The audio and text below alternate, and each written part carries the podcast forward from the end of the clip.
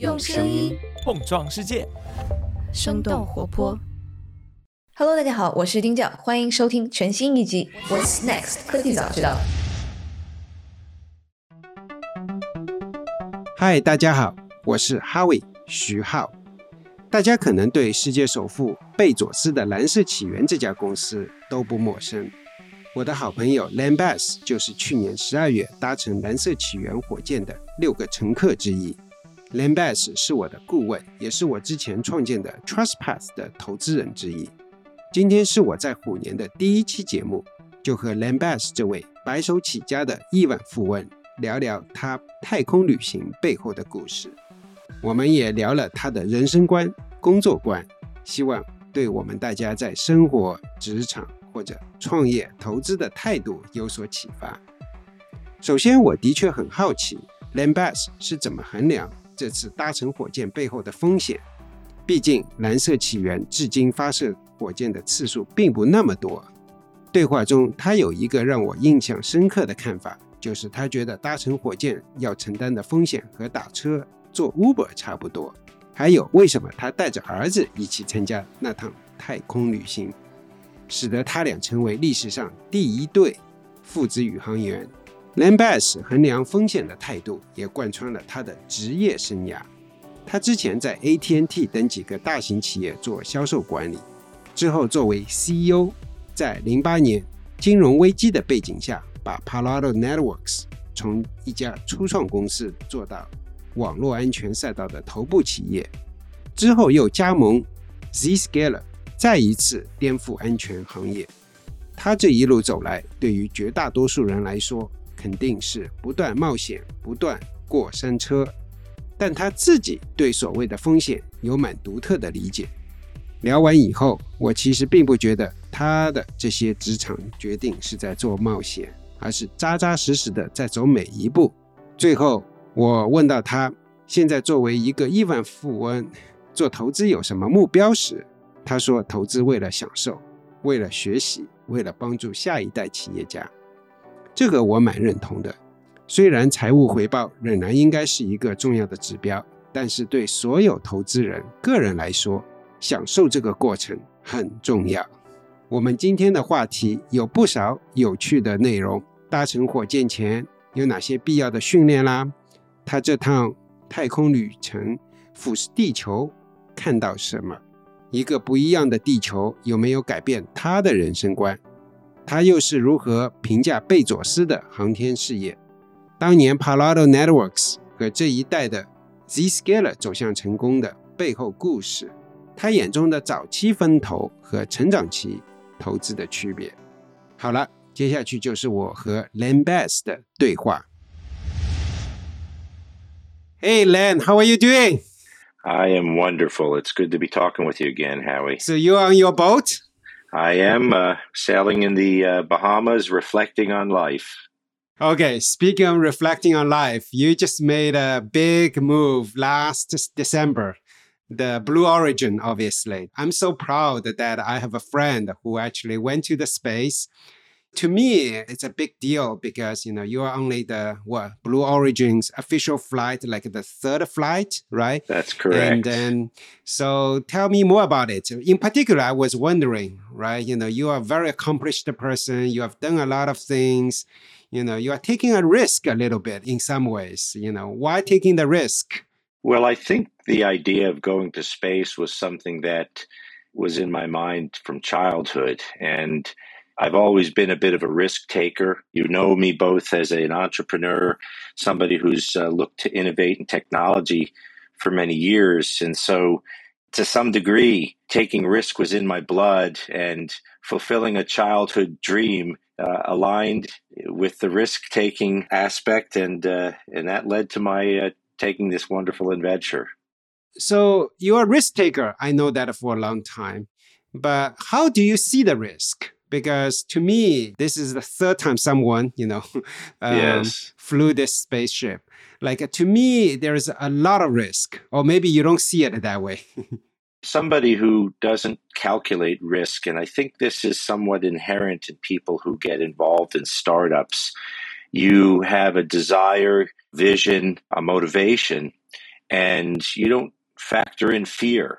You factor in the vision in your mind's eye, what you see. And uh, in my case, I think I only really worry about this after it happens in terms of getting hurt. I never really feared the thought of going to space or what might happen during the process. I thought of the challenge, the adventure, the sense of accomplishment. And again, this is, I think, uh, very similar to those people that you've met in Silicon Valley who start companies like yourself. Uh, so maybe it doesn't compute for people like us. Uh, maybe we just look at the vision, the goal, and and we're willing to take that.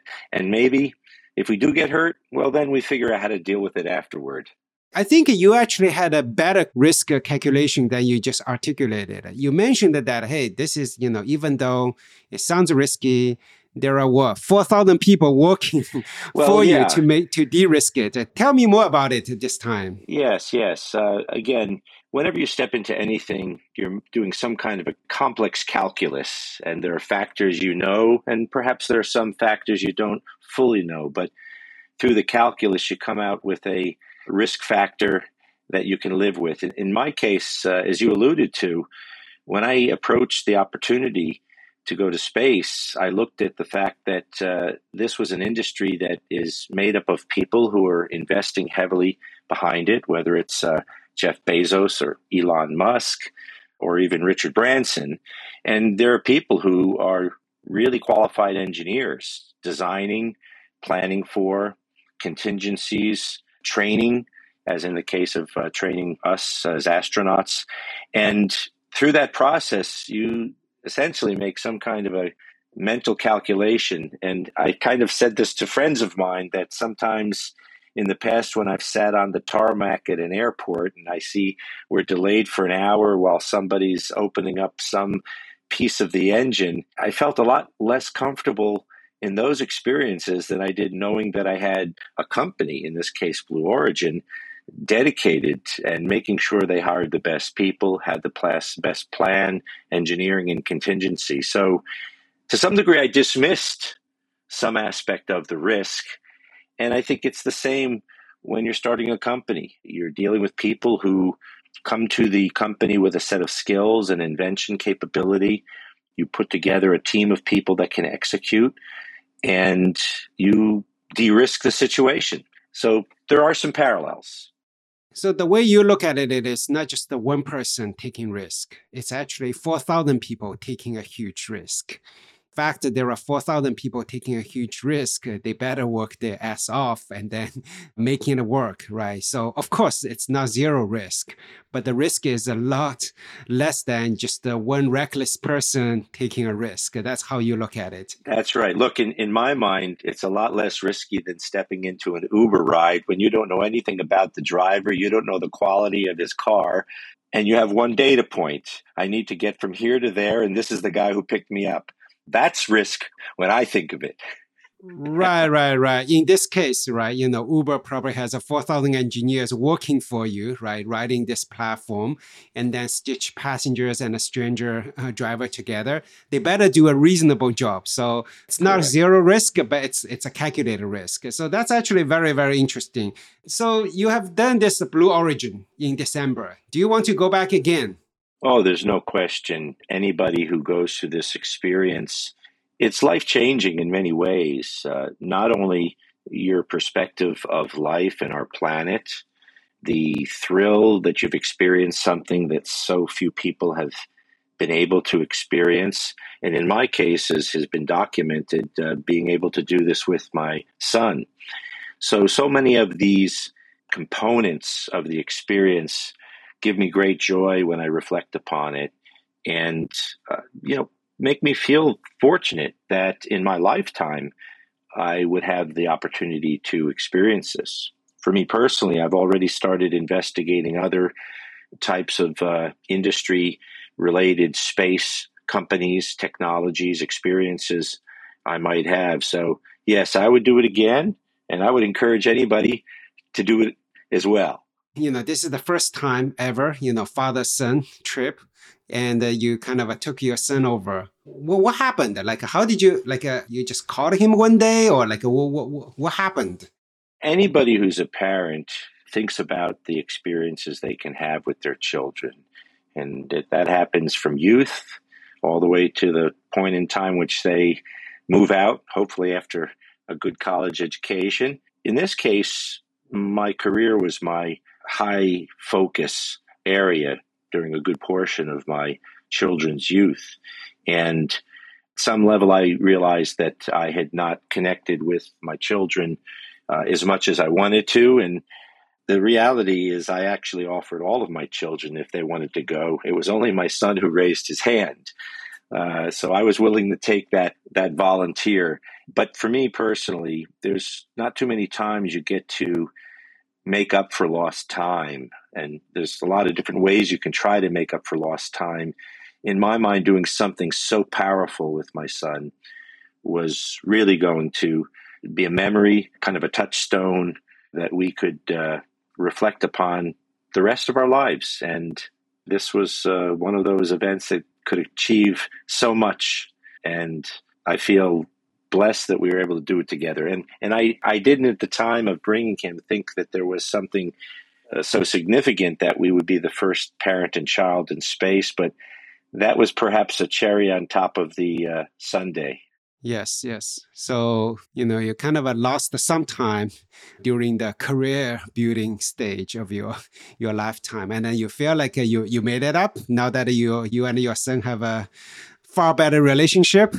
Yes, yes. And uh, it was really on multiple levels. Uh, we not only made up that time, but uh, as has been documented post the flight, my son affiliates himself with the LGBTQ community and he was actually carrying a message for them.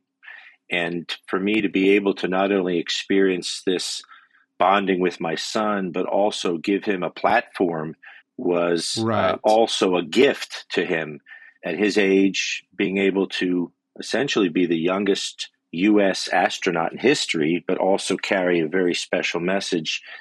That was a gift to him, which also added to the bonding experience because so he took the chance so this is a life-changing part of the life-changing experience right for him uh, can you tell me another aspect of the life-changing like you know you you mentioned the life-changing yes. a few times can you give me another example another thought about why this is a life-changing experience yeah, and a lot of people call it the overview effect, uh, people who travel to space. I think so much of our time whether it's at work, in our personal lives. We're in the moment and we're dealing with issues that can cause stress, that can cause anger, uh, that can cause joy. And I think when you go to this kind of a, a level of looking at the planet from space, everything seems a little less significant on the more earthly front. You see the earth, you realize that the layer of protection that we have, which we call our atmosphere, is really so thin. It was incredible to me to think that in just over two minutes, we were beyond that thin atmosphere and in space. And then to look at the Earth from space gives you a sense that it is so fragile, that life is fragile, that this planet is fragile, and you reflect more so. We see today so much of what's happening politically around the world. Most current is the Ukrainian uh, crisis uh, with uh, Russia, and you see the challenges we have had with COVID. These are things that we deal with here on Earth. But in the course of history, in the course of this planet, when you look at it from space, you see peaceful, a peaceful planet and you realize that this planet has been here for billions of years, may continue for billions of years beyond humankind on it. And that, to me, is something that I feel privileged to reflect upon. And it gives me a, a great sense of perspective in my day to day life today. Wow, this is actually very powerful. I would also add one other thing that I think is very important uh, the science that's going into traveling to space is really going to push our limits in terms of a lot of the technology we deliver and things that can perhaps even benefit the environment and long term prosperity of the planet, the health of the planet. While I've been fortunate enough to have great success in technology, I see my success, and it was, as you well know, was in cybersecurity.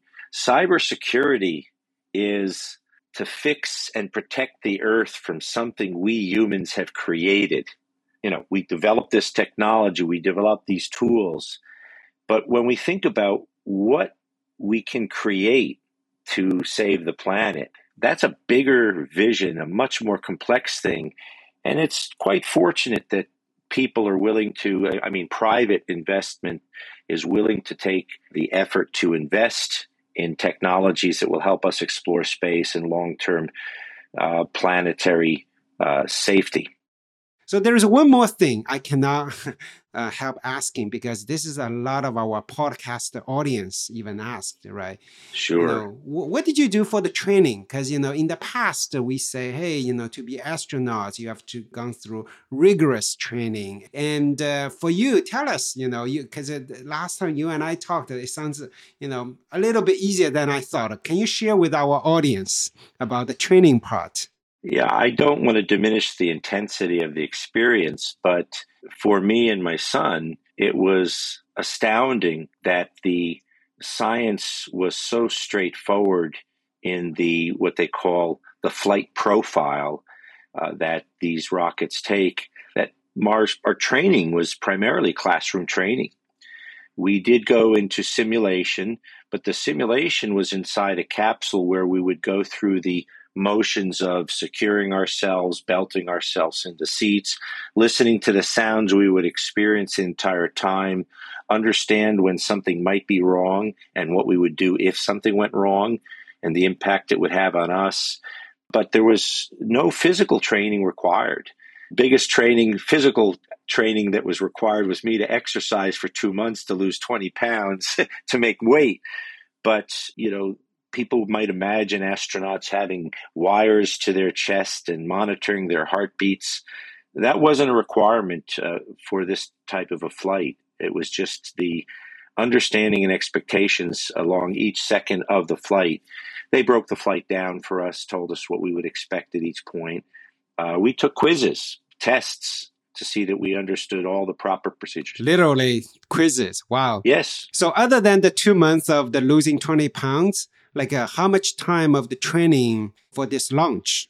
How many weeks or how many days? Believe it or not, it was uh, four days of training. Of course, I took advantage of some other things to prepare me. Uh, I uh, went on what the zero gravity flights. There's a, a company that offers a zero gravity experience, and I wanted to have an appreciation of that. But I did that on my own. Uh, Blue Origin had encouraged us if we wanted to experience that uh, beforehand to try it. But uh, it was uh, essentially we arrived in Texas four days before the launch. Uh, they treated us with great hospitality. First day, we suited up and they tailored the suits. We had earpieces customized to be able to reduce and eliminate the uh, high decibel sounds that we would experience during the flight, uh, particularly at the ignition of the engine and, and some of the uh, other aspects of it. After the first day of uh, getting fitted for the suits and earpieces, we then went into classroom training for three days with uh, final tests. Well, we had tests each day, but final exam uh, at the end of the four days. So people might be astounded at the fact that it is that quote simple but I think that's the purpose of this because the goal by Blue Origin, as well as all of the other companies that are looking to offer civilian space travel, is to essentially make it achievable for the average person. Well, let's face it, uh, William Shatner went before me and he's 90 years old. Yeah, that's true. So after the trip, you actually went on to see Jeff Bezos' secret project do you mind to talk a little bit before we move on to other interesting topics? Well, I'll only speak briefly because it is indeed a secret project of his, and and uh, I'm sure it will be well documented and shared with uh, the broader public at some point. But Jeff is a, a visionary, and he is not bashful about the fact that he is privileged himself to have the resources to do things such as Blue Origin. Jeff has been in the process of trying to uh, create a timepiece that will chronicle time on Earth. And uh, this project is something that uh, he's uh, working on. And uh, I probably won't say much more about this, only because, again, we had the opportunity to travel with him to his team to take a look at this project. And as I said, I think there will be more said about this. But I think the bigger part of this is that Jeff, uh, who I much admire, is somebody who is recognizes that private enterprise and uh, willingness to uh, go beyond the normal focus of investment and experimentation is something that he's willing to do unapologetic to do it. So so I, I look forward to when he'll share more of the vision of this project with people and I'll probably leave it to that for now. Right. You know, building something that's going to be relevant for many, many years to come, not just for the current generation, right? You know, we have observed the Great Wall, you know, of China, Pyramid of Egypt, you know, things like that, you know, would be passed on to thousands of years from now. Sounds like he is doing something interesting, perhaps a digital transformation version of the Great Wall or That's right. Pyramid, well, I, but you know, his vision is to leave something behind in many ways similar to the great pyramids that we've experienced and uncovered that had great foresight from the ancient Egyptians. So, Jeff's uh, project, uh, which uh, is a timepiece chronicling uh, mankind, is something that uh, will be uh, a gift that he'll leave behind to many, I think. Right. My last question on this space topic, you know, from the space, and then you see the Earth, obviously. Yes. And uh, anything recognizable from the space. Yeah, it's quite interesting uh, when you are flying on an airplane, maybe at 36 to 40,000 feet, you can see a small portion of the country or that you're flying over. And it's very hard to really identify because you don't know whether you're over one state or one country. You might see some recognizable uh, landmarks, rivers, exactly. Ocean. But but in this case, uh, at the height of our flight, we were able to see from California to Florida, essentially the entire continental U.S. So you can recognize California. Oh yes, yeah, because the Sierras, uh, the mountain ranges of California, and then you can see the blue of the ocean, and then to the other side you can see what is uh, Florida and the Gulf Coast. So uh, you can really make this out. And it's interesting, uh, perhaps on this one day, it was a relatively clear day across the country. Ironically, there was uh, one set of disasters in the form of uh, tornadoes that had gone through a portion of the U.S. But when you look at the entire country, you really can distinguish uh, so much of it. The outline of the Gulf of Mexico to Texas, clearly see Florida, and of course, the Arizona desert areas, canyons. So it was a lot to take in and somewhat surreal because, again, when you look at things from an airplane, you see just a very small part of the landscape beneath you. But to see such a broad amount of it was, in my mind, uh, amazing. That's the only way I could describe it. Yep, I have to say I'm jealous. so now, of course, you didn't get to this point by doing nothing, right? You know, it took, it's an amazing journey for you, you know, from career wise, you know, very successful career, building in the high tech companies, CEO in the recent years, you know, as an investor. You've done tremendous amount of the interesting work. So let's just uh, go back to your early days of the career, right? So if I were to say, hey, you know, there's one chapter you would say that's my defining chapter of my career. Which chapter would you talk about? Perhaps not any one chapter. A good book has a compilation of many chapters. But I think so much of the foundation for what made me successful actually began as a youth, uh, working for my grandfather and my uncle at a very young age, I learned how to sell. And at the time, it was selling kitchen products. But the foundation of having the passion behind something and representing it and understanding there's a problem and you're selling a solution. These were foundational pieces that, of course, in my youth, I wouldn't have understood them to be so fundamental.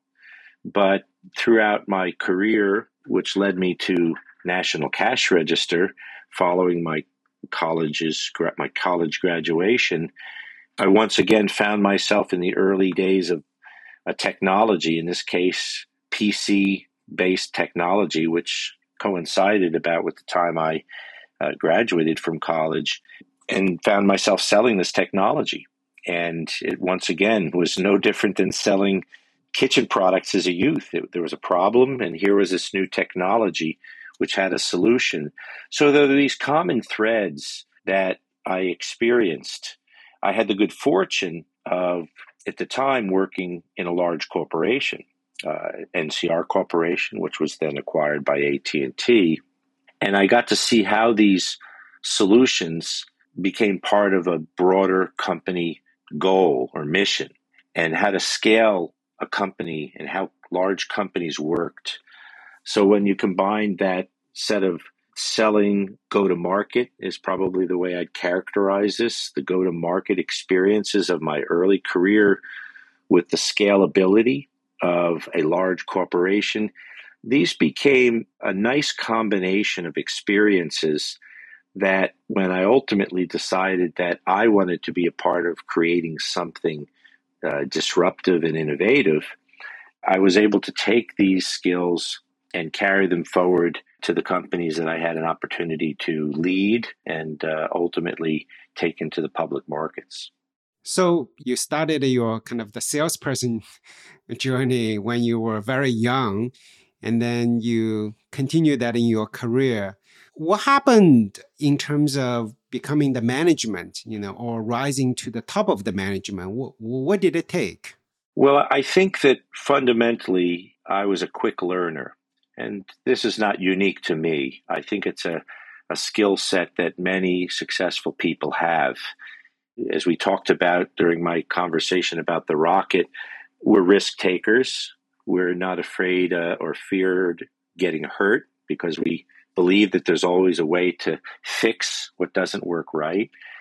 And um, with this, really, I think it combined with the larger experience of working in a company to bring me to a point where I realized that this could be applied in so many different ways to work and build companies. Uh, in my case, I was fortunate enough, and maybe this was by, again, my quick learning and study of being able to select the right technologies, the right spaces, the right people, founders, inventors to come alongside.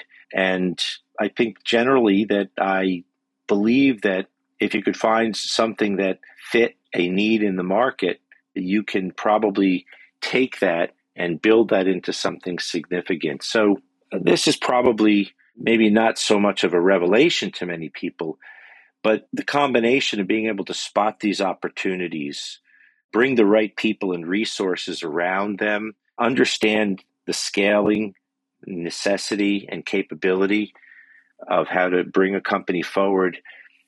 It's an interesting, uh, if I can use a term, cocktail of experiences that rarely do they all come together in such a perfect way. But in my case, I found that cocktail and applied it to the right set of companies. So that's a very good, right? Because you know you were a very good salesperson, and then you worked in a larger organization, right? You know, back in the days, AT and T was one of the best and the largest technology companies. You worked there, you kind of saw the top tier management. You learned that, and then you were able to put together uh, a lot of things together. But still, and then you kind of uh, rose uh, to the top at a Trend Micro, which at the time was one of the largest cybersecurity companies. You were the executive vice president. But then, boom, right? You went to Palo Alto Networks. At that time, it was a startup, right? As far as I know, you didn't work for a startup before, right? In a big company, big shots. Now you go to a startup, even though you were the CEO, but how many people when you joined as a CEO? So, what's your thought process? Because you know it's a lot of risk, but how did you think about the risk? Well, I will just add one important ingredient to this cocktail I spoke to before. I did actually do two startups before ending up at Trend Micro. And, uh, you know, I have to be humble in saying that they were not good outcomes and experiences, which, uh, again, I think adds to that component of quick learning and being able to correct. Um, okay, so even better, you you had a two startup experience. Both of them yes. didn't have good outcome. And then you were at a Trend Micro, a big company, and then you were the executive vice president. Yes. and then boom, you go to your third startup. Why? Why bother? You were not scared off? well, first of all, as we've talked already, I never had the fear, but it was kind of uh, when as a youth I played baseball, and uh, the coach would say, "You're up. You're at bat. It's your time at the plate." And I think Palo Alto really coincided with the level of experience and maturity. I went to Palo Alto as CEO when I was 46 years old.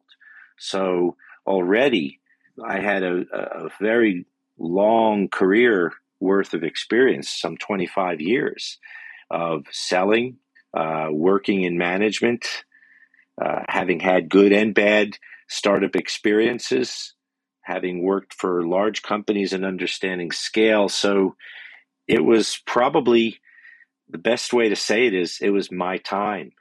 And so long as I put my skill set against the right opportunity, and this is an important point here. When I came to Palo Alto Networks, it was under the belief that I was ready to be a CEO.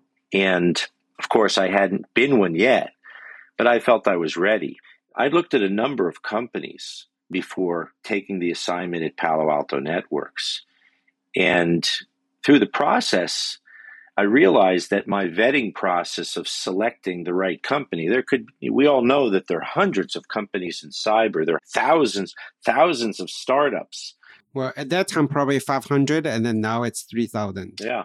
But I'd worked in the cyberspace at Trend Micro, as you recognized. I had all of these skills and an understanding, and I understood problem solution. Uh, so when I met with Palo Alto founders, and the board, and the opportunity was described to me, quite frankly, it seemed almost as clear to me as it was when I was selling a mop to a housewife to clean up a mess on the floor. You have a mess, you get the right mop, you clean it up, and the job is done. Now, again, that's oversimplified when it comes to building technology such as a firewall. But to me, there was a need that needed to be filled. Uh, they had the right assembly of technology, engineers, know how, experience from previous companies. I had the leadership as well as the management experience. And when you put them all together, it really gave me the opportunity to perform. And it wasn't an individual performance. Of course, it's about the team, it's about the collection of people. But that was my time at bat. So it's your time, no fear, 25 years experience. You know, you were ready for that. Yeah. Sure. But that was 2008, right? Yeah. Middle of 2008. Of course, only a few months later, it's the financial crisis, yes. right? Yes. The sky was falling. What, what was in your mind, right? No fear whatsoever, or tell me the truth? Well, I still didn't have fear. I think I was more fearful for the fear I saw around me. And again, not to be critical of the investors we had or others that believed that this was really the end of an era of venture capitalism in Silicon Valley. I just thought back to another experience I had, and it was one of those failed startups in the year 2002. As I shared with you, wasn't my first rodeo. I happened to land in Silicon Valley in 2000 wanting to chase that dream of a startup. And it turned out that I landed in Silicon Valley right at the dot com crash. So I actually went through that and uh, had to close down a startup. So, so the sky was falling, but it didn't register with you? Didn't register with the kind of uh, level of concern or fear. I went right back to what my fundamentals were. I know what failure looks like. I know what a bad economy downturn can be. I know how to build a company. I know this company has good technology. Let's press on. And so that was kind of the thoughts that I had. Now, that was a little bit juxtaposed to some of the investors and some of the sentiment in the market about what you do at the time of crisis uh, in an early stage company. But I'd actually say that my willpower, call it confidence, no fear, actually worked counter to the situation. For example, while so many companies were laying off some really great talent, whether it was engineering uh, or sales or other management, we were pressing forward. So even though we were the small startup underdog, there was a tremendous amount of talent that was coming available in the market. And we had that privilege of picking some real great talent to, to get the company where we needed it to be. We also had um, one of the things that's little known from the early days at Palo Alto, Flextronics, which was doing the manufacturing of the firewalls, had uh, all but shut down its uh, San Jose factory because Cisco and Juniper and the other larger competitors essentially were going to work down their inventories during this downturn. So because no one can sell anything. exactly. I was able to use this capacity that they needed to keep filled in Silicon Valley at the San Jose plant to negotiate tremendous manufacturing terms, uh, bringing the build of materials to these firewalls to a much lower rate than I, as a startup, could have done if those factories were at full capacity developing the larger company's uh, product. So we went counter to what people thought we should do. And it might, in fact, be in that case the thing that really made the company thrive during a downturn. So, again, these are survivalist experiences that culminated from a lot of years of experience. I think, you know, the Flextronics moment is almost like uh, Tesla did, right? Back in the days of the financial crisis, they acquired the factory from, I think, Toyota, right? So it's almost like the Tesla moment. So the company thrived because of the the overall crisis, uh, you know, the rest of the industry experienced. That's right. You, I think you were going to say it. It's when you think different that you differentiate yourself. Right. You always have to, I mean, if you have to be successful, you have to think differently. So true. So Palo Alto Networks is a company, you know, I had a tremendous respect over the years, right? Because I've been in the cybersecurity industry for many years, and uh, the company has been pretty successful, right? Uh, it's been, been very um, successful, um, uh, and, and I feel proud to yeah. have been you know, humbly, I'd say I was a small part of its success, maybe an important part in the early phase, but uh, certainly proud. Right. I always told uh, you know people in my own team at Zscaler today that uh, look, you know, look at uh, Palo Alto Networks in the last decade.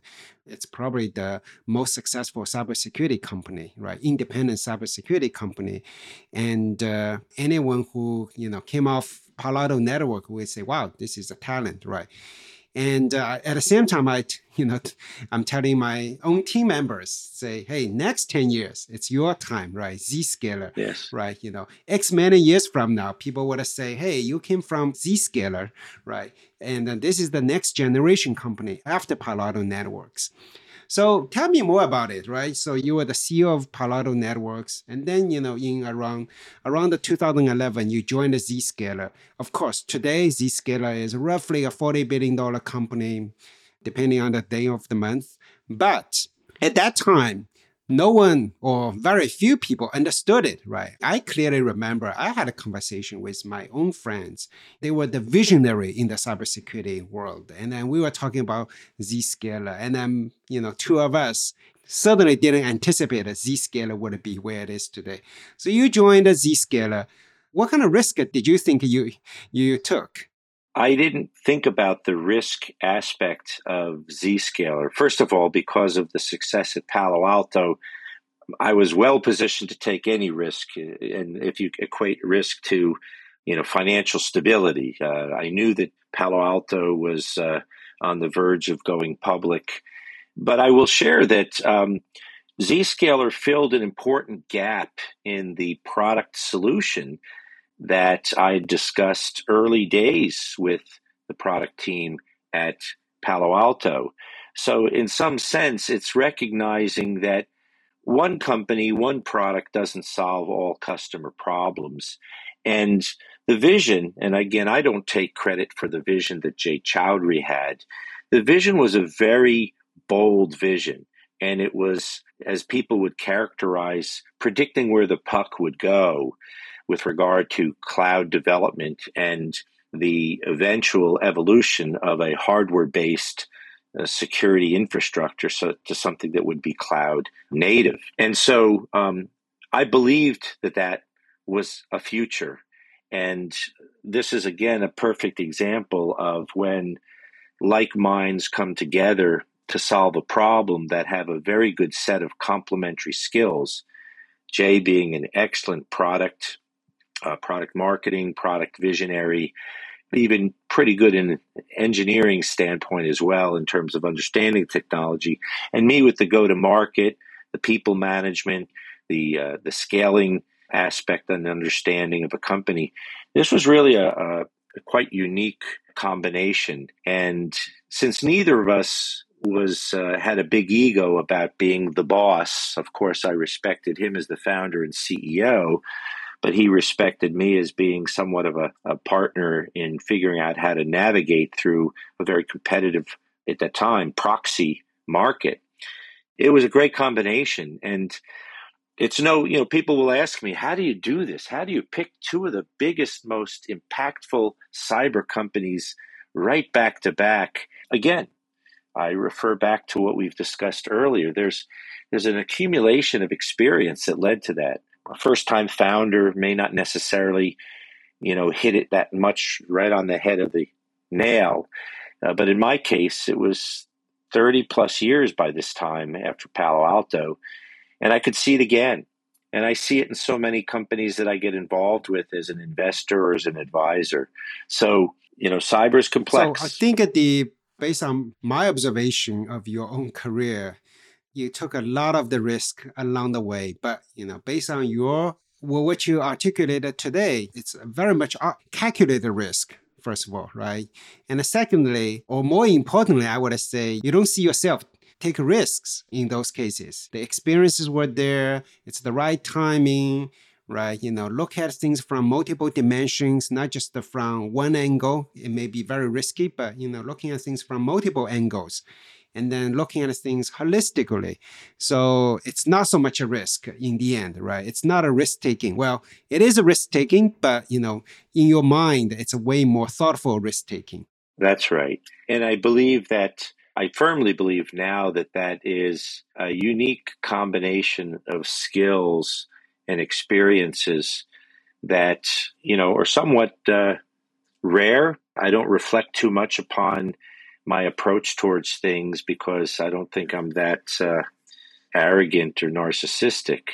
But you know, when I step back from it, ponder on the uh, how did I get here? What lessons can I share with others? And what coaching might I give to other founders, CEOs? You know, I realize that perhaps there is an accumulation here that is, in fact, a bit of a rare combination. And uh, I like to teach and share. So see myself as the founder's best friend. I may not be the guy who does it all, but I can certainly help people who have great visions. It's really a segue to the next topic we wanted to discuss. In the last few years, right? So you left the operational kind of the job. Now you have been an investor for the last uh, what approximately seven years or so, right? That's correct. It's yeah. a very different ball game. and uh, do you see making investment as a, again a risk taking business or you view it differently, right? As a matter of fact, yes, yes. right?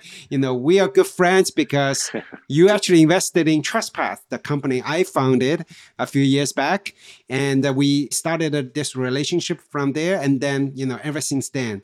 So, but clearly, when you invested in TrustPath, we had a PowerPoint. So, from my point of view, you took a lot of risk hopefully worked out for you. But you know, no matter what, if you know, just uh, in general, how do you look at a venture investing? Is that a risk taking, or maybe in your view, it's not so much a risk taking? Yes, well, it's a very interesting question because most people invest because they want to make money. I have to say that I don't invest because I want to make money anymore. I've done well enough that my investing really is to me my problem solving, my puzzle. A lot of people like to read a good book or do a good crossword puzzle. To me, my investing is the stimulation to me and my mind in terms of taking all of this experience and figuring out how I can do it again and help others do it again. For example, the selection of the companies that I've invested in a simple lesson is stick to what you know. Most of the companies I've invested in, including your previous company, were in the cyberspace. I've done some investments that have been outside of that space, but my calculus might not be as sharp in doing so. So there's that process of selecting the company. And then there's the process of the product market fit, and that's very much understanding the company, the technology, then there's the human aspect. So much of the success I've had has been because of the right founders, the right leaders, the right team, the right employees, the right culture. And if you see these things and they mirror or look similar to what you've experienced in the past in the most successful companies you've seen and been part of, that's a good check mark. And then you go from there. Then it's okay, how do we take this and how do we make this compelling for the customer. It goes back to my early days of selling kitchen gadgets. We've got a solution. Do we have a real clear understanding of how it solves the problem that an enterprise, a company, or consumer might have? So these are all, to me, fun puzzles to solve. And and so investing to me, of course, the outcome might be a nice return on an investment. But I do it primarily as I don't want to say my hobby, but my enjoyment. It's very different than venture investors who do this as a job. They have to perform at a certain level and they have to be prudent in the way they deploy limited partner capital. Of course, this is my own money when I invest, and it's a lot simpler uh, situation in terms of dealing with partners and, and other people in, that uh, uh, have a say in the decision. So I view it uh, not as a risk. And if it became risky, then I would probably, I think, depart from my normal way of doing things and perhaps just pass on it. Because in my mind, risk isn't fun. I just came back from a trip to New York City where uh, one of the earlier stage companies I invested in was having a live sales kickoff. I was so thrilled to see companies actually getting together live again. Of course, we need to be conscious of the health concerns uh, in the new environment of COVID, but to get in front of the team in this early stage once again and be able to participate um, to me is enjoyable to me in different ways than getting in a rocket and going to space. Do you think uh, financial rewarding is not necessarily the D goal, but has it been financial rewarding as well? There's no question about that. There's a few companies that I'm involved and invested in today that uh, may themselves become the next great cyber IPO. There are others that you know will likely be acquired. So there's certainly more money to be made in this stage of my career as an investor. But you know, the money that I might make as an investor may pale by comparison to the success in some of the previous companies I've, I've helped lead and take to the public markets. Nonetheless, it becomes more money for me to give to charity and philanthropic interests in the coming years, and that gives me great joy as well. Now, so as you said, right, you know, you the way you look at investment is different from the more professional kind of VC, but you work with a lot of VC, right? You know, you and I actually talked about a few companies together that you personally invested in early stage VC, right? The top tier uh, Silicon Valley VC. You also invested in some top tier PE, late stage growth stage the investor. So I'm actually curious, right? Because you kind of invested in seed, you know, very early stage company yourself and investing some of the big, com- you know, growth stage company yourself. And you have so much visibility into early stage and growth stage investment. So can you share your your perspective in like uh, the early stage investment versus the growth, the PE stage kind of the investment because you have money in both. How should people think about it?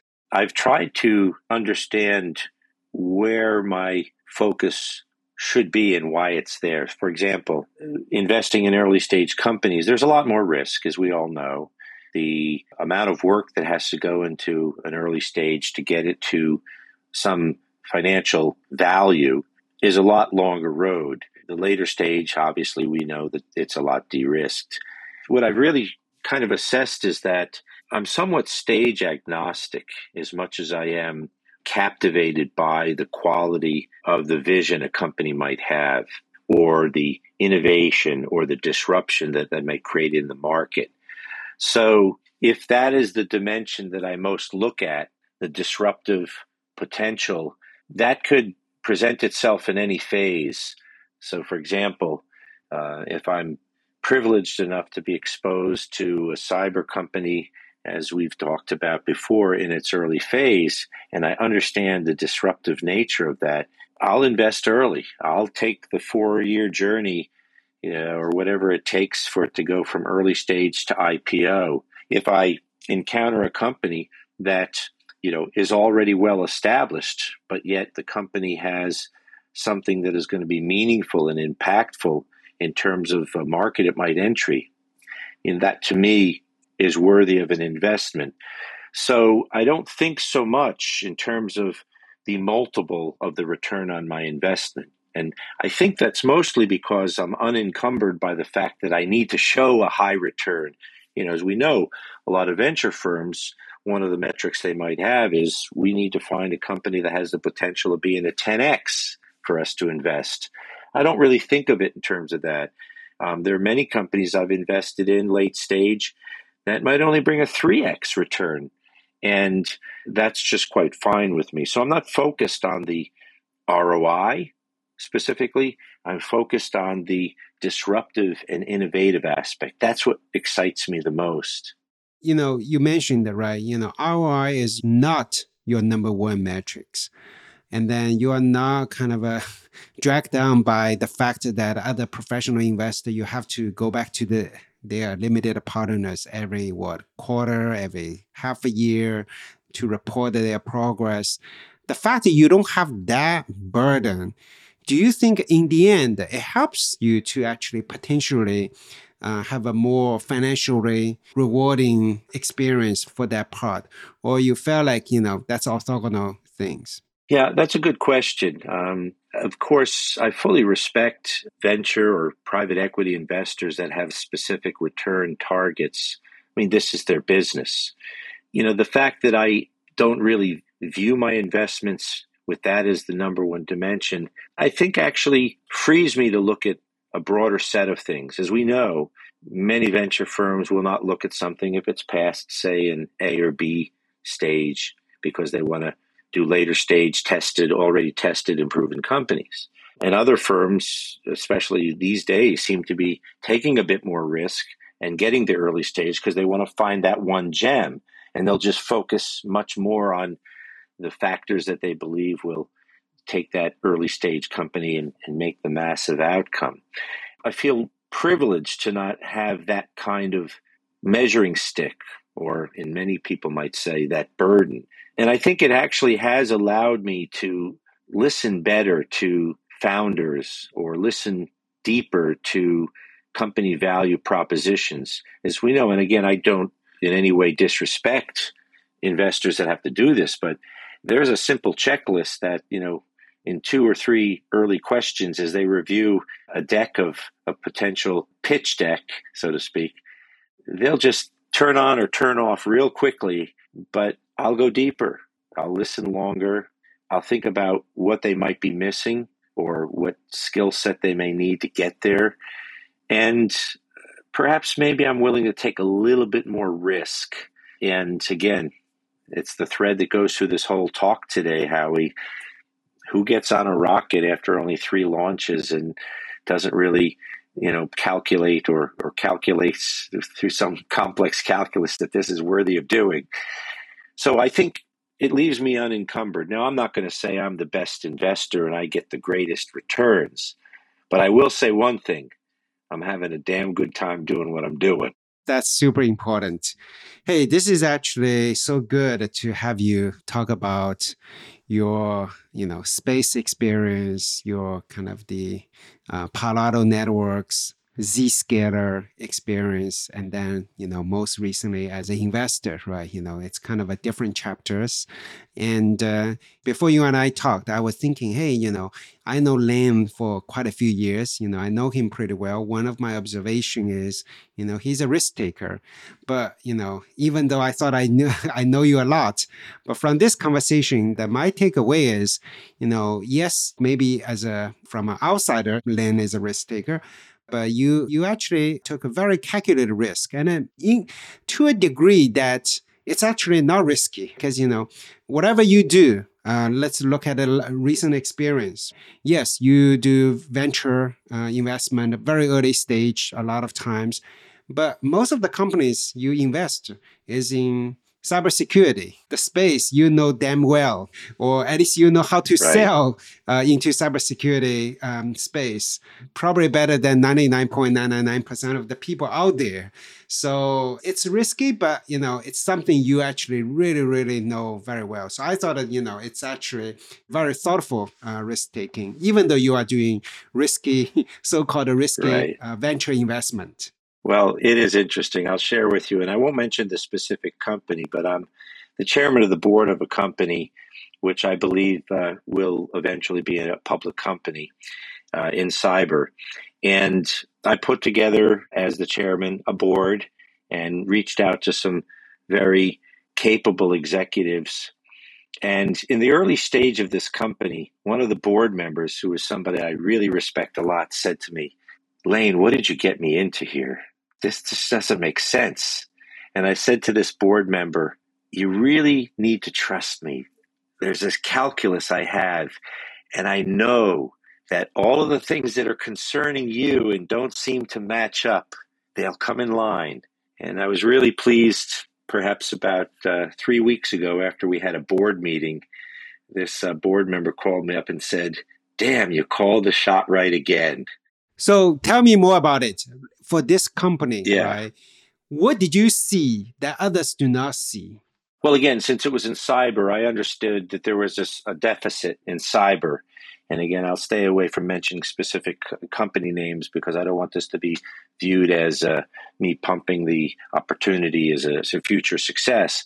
But the, in cyber, one thing is still has been lacking, and that has been the ability to predict and prevent. There is so much technology that can identify and remediate and address afterward. And so it, was a gap. So I fundamentally saw that there was a product marketing opportunity that was being underserved, if not not being served at all. There was uh, a set of engineers and founders to this company that had a unique set of skills that I hadn't seen in any of the companies I'd been involved with to date. So that the product they had developed and the people they had assembled was a unique collection of individuals that, again, I felt could really deliver together. Relatively new CEO eh, to be taking on an experience like this, and some might have perhaps uh, had concern over the CEO's experience, but I also saw within the individual tremendous capacity and commitment to the technology, the company, the people that I felt would uh, bring the level of maturity in his leadership. So, just all of these calculations that if anybody took any one view of either the technology or the crowded market in, in, in cyber, the experience and success track record of the founder, on any one of those factors, you might have, you know, put up the red flag. But I could see beneath and lower to appreciate deeper the potential there. And, and again, I don't want to say that I'm unique in my capability of doing that, but maybe to some degree I am. And maybe that's why some of my outcomes have been better than most. Well, you know, when you are taking risk, you you kind of have to have confidence in seeing something that other people don't see, right? In in that particular case, with the technology, the people, the product, some investors may see a lot of brokenness of it, but you saw some pieces that just unique the potential and then jump into that opportunity and then it worked out for you. That's so great. So from that point of view, right, you know, we were talking about taking risk, but you were talking about, hey, this is actually more than taking risk. This is actually using my experience, right? Looking at things from multiple dimensions, analyze it, having my own insight and then also be pretty selective right? It's not like you know hey just uh, uh, spread your, your your bet you know you still do you know very thoughtful thing. So it's actually so good to hear right? You know a lot of times when we do our own company do our own investment right? Don't think about just the risk taking. Yeah sure taking risk be fearless that's the important part but also what are the things in your mind to de-risk things, right? You know, when you take this Blue Origin, right? You know, in your mind, 4,000 people, you know, working so hard to de-risk you, right? So that's a comforting thing. Same thing with entrepreneurs you kind of meet today, you know, the dedication, the commitment they have. That's, you know, how important it is to you. I'm, I'm so glad to uh, have this risk-taking thing because, you know, originally I was trying to you know, get your secret recipe about how do you look at the risk. But what I learned today is, you know, yes, it's about risk, but it's also about the non-risk part, right? And uh, we are not doing lottery. You know, your success, right? Multiple companies in the row, uh, those, and then from operational side, from investment side, it's not a lottery. It's actually de-risked kind of the journey for you in many ways. Yeah, you say that you've kind of put that together well, and, and even through my own conversation today, I think you put a nice summary on that. Now, I just re-emphasize one point you made uh, in, in the words you used before: no fear. I think so many people are encumbered in their life, let alone their careers, by by fear, fear of an outcome, whether it's making a mistake at work and their boss giving them a downgrade uh, in terms of their performance, whether you as an investor are afraid of making a wrong call on a company and your partners in the investment firm diminishing in terms of their respect for you. When you have no fear and you're not encumbered by that, and you can live with the decisions you make. And I, I think this is true about so many of the entrepreneurs I've worked with they don't fear losing their job. They don't fear if their company fails because they have a certain set of skills and they'll go back and work for another company or they'll try another company. It's almost as if there's a certain part of their brain that never actually uh, was able to register the outcome, the negative outcome of fear. And if you're a child and you touch a hot stove, you learn that that's going to hurt and you probably won't touch that stove again. I think a lot of people who go forward in technology companies and founding companies with no fear, they'll touch the stove, and if their hand gets burnt, they'll figure out how to wear a glove next time they touch the stove and, and not get burned. It, it, they don't decide that they're never going to go near the stove again. Right, right, right just the one last question. You actually went to China, you know, a few years back, right? You know, after you came back from China, you actually give me this video. You know, wow, this is amazing. And I, we all know that, uh, you know, US, China has gone through a lot in the last few years. And then you know the uh, it's an interesting time to say the least Yes. right? You know not just the us china but also other parts of the world. For this podcast we actually have quite some friends from china. Given that you had a you know wonderful experience in china you observed you know a lot of the policies going on any thoughts any words you wanted to share with you know our audience uh, in china listening to you I was so encouraged by the time that I visited China and other parts of the Far East uh, in the last three to five years. There is an innovative passion and appetite there, not different, I should say, than what we see here in the United States. And I'm encouraged that there's talent that exists not only in the US, not only in Europe, but also uh, in the Far East and China. I'm hopeful, and this is where I, I have a little bit of concern. I won't say fear, because I believe in the end the right thing will happen. But I'm hopeful that the changes that we've seen in terms of US China relationships, even leadership changes that have taken place in the recent year in China, don't upset the creativity, the passion for entrepreneurism that we've seen over the last decade uh, in China. And so I'm hopeful, and quite frankly, I would encourage people to continue to innovate because it doesn't matter where you're from, it begins with that passion for innovation, taking on challenges. And I think that spirit is alive and well in China and other parts of the Far East. That's so true. And you still believe the right thing will happen. I do. I That's do. the typical know, um, being optimistic. That's great to I, hear I just always you. hoping they happen sooner than later. Yes, hopefully sooner than later. Hey, Len, thank you for your time. You're right, you know this. Uh, you know, you have not just been my investor uh, from my Trust Path Day. You know, not just my great investor, but also good friend, and most importantly, in the last few years, a great mentor from all aspects. You know, a lot of the people actually also came to me these days about, hey, you know, I wanted to grow my career. I wanted to do entrepreneurship. And uh, I thought I wanted to have, you know, have a conversation with someone so that people can actually uh, learn a lot, get a lot. And uh, you are the best person I can think of for this kind of the talk about, you know, the innovation, about the entrepreneurship, about the growth. So thank you so much for your time. Thank you for allowing me the opportunity to, to share with others. I, I really appreciate it. Thank you. 这期 What's Next 科技早知道就到这里了。听完之后，如果你有任何的想法，欢迎在评论区里面给我们留言，我们每一条都会认真的看。 如果你喜欢我们的节目，请记得给我们五星或者好评，分享给更多的朋友，也会对我们非常有帮助。你也可以单独写邮件给我，邮箱地址是听 t i n g at 声点 fm，我都会一一回复。那同时，公众号和微博也可以搜索“生动活泼”，声是声音的声。节目相关的更多信息会在公众号里出现，微博和公众号都会有不定期的福利给到大家。如果你想要跟我们更加紧密的讨论和分享，或者是想要认识和你一样有求知欲的新朋友，可以加入我们的微信群。